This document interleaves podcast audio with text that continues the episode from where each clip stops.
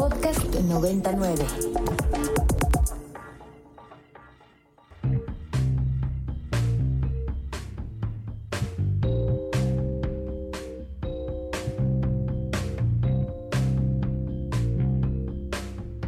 Desde el estudio B de Ibero 90.9, esto es Control de Cambios, una producción de Ibero 90.9 y la revista Nexos. Mi nombre es Valeria Villalobos Guizar. Frente a las amplias críticas que existen hacia el sistema penal mexicano, es lógico cuestionar cuáles podrían ser las opciones alternativas para asegurar la justicia en el país.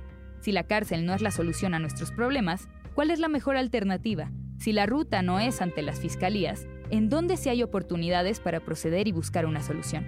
Estas y otras preguntas han acompañado la carrera de Estefanía Vela Barba, abogada experta en derechos humanos, políticas públicas, discriminación y género, y que también es la directora ejecutiva de Intersecta, una organización feminista que se dedica a la investigación y a la promoción de políticas públicas para la igualdad. Estefanía, ¿qué es la justicia restaurativa y cómo se distingue de la penal? La justicia restaurativa es un concepto que se usa para referir a formas de justicia cuyo propósito principal está tratar de restaurar a quien sufrió un daño. Digo que es un concepto porque puede haber muchas prácticas que se llaman a sí mismas justicia restaurativa. Una de las cosas justo que estamos viendo en México es que los intentos más claros de justicia restaurativa ahora están bajo el paradigma penal.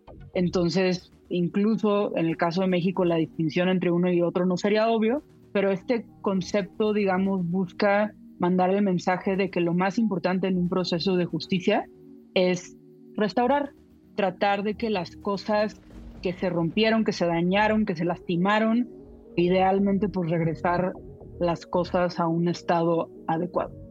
En algunos de tus artículos, por ejemplo el que se titula Las alternativas que dejan de serlo, has mencionado que el derecho penal ha engullido a la justicia restaurativa. ¿A qué te refieres con eso? Entendiendo la justicia restaurativa como formas de justicia que su foco principal, digamos, está en la restauración, yo diría que tradicionalmente eso se contrapone a modelos de justicia cuyo foco principal es sobre todo el castigo.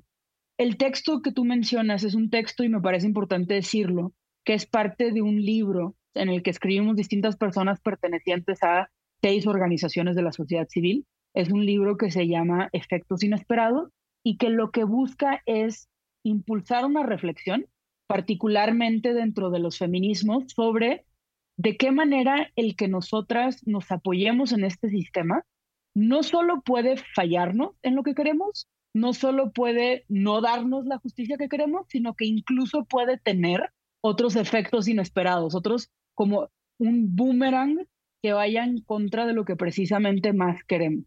Hay muchas diferentes eh, leyes y una de las cosas en las que se enfoca en este artículo es cómo cuando tratas de optar por una ruta que no es la penal, cuando tratas de tocar las puertas, por ejemplo, de tus centros laborales, cuando tratas de tocar las puertas, por ejemplo, de tu partido político, cuando tratas de ir más allá, este mismo sistema penal te acaba engullendo. No te deja escapar, digamos, y siempre acabas regresando a esa ruta. Entonces, para la parte específica de la justicia restaurativa y el derecho penal, justo eh, en muchos otros contextos, la justicia restaurativa surge casi en contraposición al derecho penal. Y lo que vemos en México es que el sistema penal literal se lo tragó y se vuelve una supuesta alternativa, pero si las cosas no funcionan en el marco de la justicia restaurativa, todo automáticamente se refiere una vez más al sistema penal. ¿Tendrías algún tipo de ejemplo o anécdota que nos pudiera ayudar, ya sea en el, en el contexto mexicano o en otro, a evidenciar cómo a veces la justicia penal termina obstaculizando vías alternativas? Es el caso de Salgado Macedonio. Para quienes nos escuchen, Salgado Macedonio actualmente es senador por parte de Morena y hace un par de años buscó la candidatura para ser gobernador del estado de Guerrero. Y en ese contexto surgieron distintas denuncias por parte de mujeres de que llevaba años ejerciendo violencia sexual contra distintas mujeres. Fue un caso muy mediático, ¿no? Y la anécdota muy concreta es, dentro de las mujeres que estaban denunciando a Salgado Macedonio, una de ellas acudió a la Comisión de Justicia y Honestidad de Morena, que es, digamos, el tribunal interno de Morena que decide, entre otras cosas, quién puede ser parte del partido, quién no puede ser parte del partido, quién puede ser candidato, quién no puede ser candidato. Entonces, ella busca una ruta que no es la penal, porque ya había, de hecho, todo empieza porque él ya tenía una denuncia penal en la Fiscalía de Guerrero que pues había servido de nada. ella busca que esta comisión de Morena actúe argumentando que él no debe ser candidato porque infringió los propios estatutos de Morena. Es muy interesante el fallo porque la comisión no dice, digamos, que Salgado Macedonio es perfecto, no dice que la víctima está loca, no dice ninguno de los argumentos típicos que vemos en casos de violencia de género. Lo que la comisión argumenta es, esta persona lo que nos está diciendo es que Salgado Macedonio cometió delito. Cometió el delito de violación, cometió el delito de abuso sexual. Yo como comisión no me puedo pronunciar por los delitos. Mala ventanilla, ventanilla equivocada, entonces por favor vaya a donde corresponde, que es en este caso la fiscalía. Y el otro argumento que también me encanta es, bueno, de todo lo que nos están diciendo, pues uno, no me toca investigarlo, pero dos, también es muy importante decir que él no cuenta con antecedentes penales. Si realmente hubiera hecho algo malo, pues habría un antecedente penal. Entonces lo que vemos es, esta mujer toca la puerta de su propio partido y ese partido le dice, este asunto no es mío, este asunto es penal. Y se usa lo penal como referencia de que no se hizo ningún daño, que es también lo que decía el presidente. Si ustedes tanto creen que hizo daño, váyanse a la fiscalía y el día que la fiscalía diga que hizo daño, este es el día que considero que eh, Salgado Macedonio cometió pues, una violencia. Entonces lo que tenemos, este caso es muy concreto, donde tienes una víctima que no está optando por la ruta penal, está optando por la ruta, en este caso era su comisión de justicia, y el argumento no es, no hubo violencia, el argumento es, no me toca a mí, le toca a lo penal. Y una de las cosas, ¿no? esto también lo hemos visto, por ejemplo, en Intersecta, trabajamos mucho violencia laboral y lo que nos cuentan luego personas trabajadoras, mujeres sobre todo, por ejemplo, que en sus centros laborales denuncian a un compañero, a un jefe por acoso sexual y los centros de trabajo le dicen, uy, acoso sexual, eso es un delito. Si es un delito, no me toca a mí, le toca a las fiscalías. ¿No? Entonces, esta idea de que lo penal es la medida de todas las cosas, es la justicia que importa, pues nos impide cotidianamente activar pues las justicias más cercanas a nosotras, ¿no? Que esto, esto es muy importante, justo la encuesta de violencia contra mujeres, eh, la ENDIRE, es una de las encuestas más importantes, y esa encuesta, por ejemplo, en violencia laboral, le pregunta a las mujeres, oye, ¿viviste violencia? Sí. ¿Denunciaste la violencia? Muchas no la denuncian. Pero de las que denuncian la violencia, oye, ¿ante quién la denunciaste? Y el 65% de las mujeres dicen ante mi propio centro de trabajo y sindicato, por encima de la fiscalía. También lo mismo vemos con la violencia escolar. De las mujeres que denuncian, 9 de cada 10 denunció ante su propia escuela. Pero esta lógica de que la ruta tiene que ser la penal, pues se vuelve un obstáculo para activar estas otras rutas. Pero ¿qué tipo de implicaciones trae el reducir la búsqueda de justicia a solo referir casos a instituciones con pues facultades penales?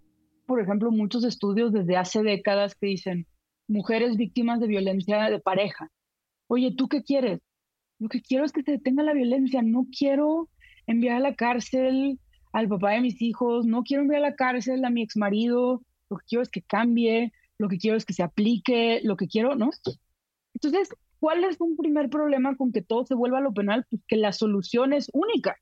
A ver, si lo que quieres es que cambie, si lo que quieres es que actúe distinto, ¿de qué te va a servir la cárcel? Lo que necesitamos en estos casos son otro tipo de apoyos, otro tipo de autoridades. Oye, hay acceso a cursos, oye, hay acceso a terapia, oye, hay acceso a trabajos, ¿no? Por, por poner un ejemplo, hay todo un análisis de cómo la inseguridad económica puede tener todo tipo de efectos en los mismos hombres. Entonces, un, un primer problema que veo es, si solo hay una ruta, eso no necesariamente es lo que las víctimas quieren. Entonces, estás fallando en dar opciones tan diversas como lo que las víctimas quieren. Dos, dependiendo de lo que las víctimas quieren, pues hay herramientas que no funcionan, sino que se requieren otro tipo de aproximaciones, otro tipo de medidas. Por ejemplo, en, violencia laboral, o en discriminación laboral, tú quieres que te dejen discriminar, tú quieres que te den oportunidades laborales, no quieres poder ascender, quieres poder tener mejor salario. Meter a la cárcel a tu patrón no resuelve el asunto, sí, claro. No, tu marido no te paga la pensión alimenticia. ¿Cómo el que está en la cárcel sin trabajar va a resolver eso? Entonces, creo que los problemas de que solo esté la ruta penal pueden ser distintos, ¿no? Pero tiene que ver principalmente pues la diversidad de problemas, la diversidad de necesidades, la diversidad de deseos que han reducido a un solo camino, que además en México es particularmente tortuoso y con cárceles que violan todos los estándares de derechos humanos habidos y por haber. Ahora, ¿cuál es la razón de que en ocasiones se prohíba la conciliación por otros mecanismos ajenos al penal, ¿no? ¿Qué es lo que se argumenta para prohibir la conciliación, pues por vías alternativas? Cuando tú vives un daño, por lo general lo que quieres es que la persona que te dañó te lo pueda reconocer. Y, hay muchas veces lo que más necesitas, quieres oír es que te digan, tienes razón. Sí, lo hice. Qué horrible lo que te hice. Neta, nunca fue mi intención, perdón entonces, hay una parte, digamos, de, buscar justicia que, que implica verte con la otra persona, o sea, enfrentarte, que tiene que ver con relacionarte con otra persona. Y una de las preguntas es, bueno, ¿cómo debe ser este, entre comillas, diálogo? ¿Debe ser cara a cara?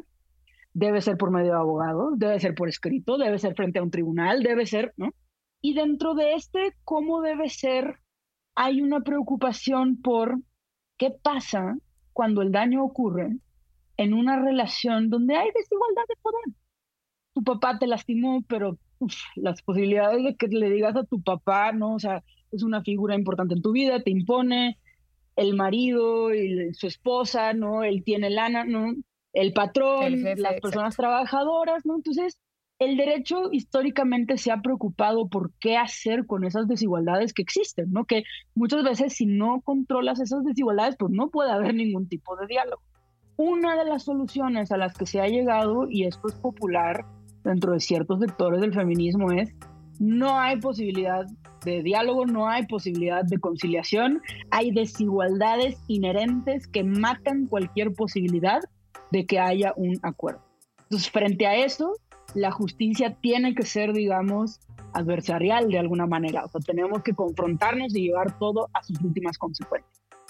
Creo que esta figura eh, o esta opción es problemática. A mí me gusta en lo personal una postura más cercana que también dentro del feminismo, donde lo que se prohíbe es que te obliguen a conciliar, que eso históricamente era el caso.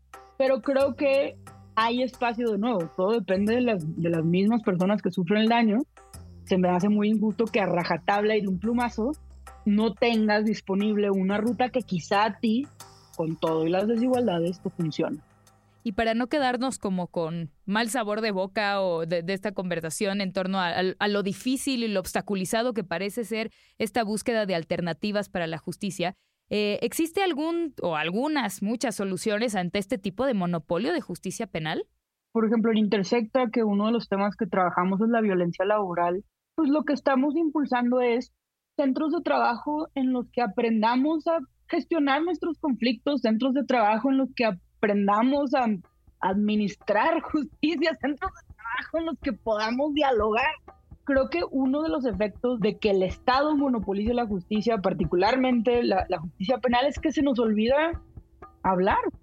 Entonces, sí creo que la justicia es algo que se practica. Y esto lo digo porque me parece importante reconocer desde el Me Too, historias sobran de lo mal que los centros de trabajo procesan todo, pero me parece muy importante eso, luchar porque nuestros centros de trabajo, luchar porque nuestras escuelas, luchar porque en nuestras colonias, ¿no? Hay muchas instancias mucho más pequeñas de justicia y qué tenemos que hacer para aprender nosotros, nosotras, nosotros mismos a gestionar este tipo de problemas, este tipo de violencia, este tipo de conflictos dentro de los centros de trabajo. ¿Cómo reparamos la violencia que ocurre a nuestro interior? O sea, ¿qué clase de medidas tenemos que hacer? Entonces, esa es de nuevo nuestra apuesta. Claro, no solo los centros de trabajo, otra de las cosas que estamos viendo, por ejemplo, en Intersecto también es, bueno, ¿cómo tendría que ser la ley laboral para que si el centro de trabajo la riega, las personas trabajadoras tengan a dónde ir y poder decir, güey, mi centro de trabajo nada más no se está poniendo las pilas, necesito que lo apoye, necesito que lo regañe, necesito, no, pero algo tiene que cambiar. Entonces creo que ahí hay, hay mucho por construir. Las cosas de nuevo sí se pueden hacer de manera diferente sin que todo siempre escale a esta tragedia terrible, esta falta de justicia.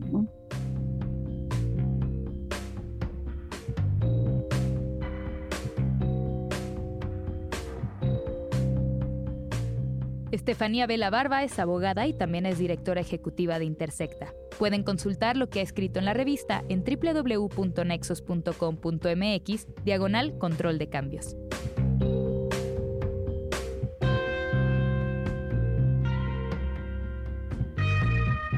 Muchas gracias por escuchar Control de Cambios, una producción de Ibero 90.9 y la revista Nexos. Mi nombre es Valeria Villalobos Guizar.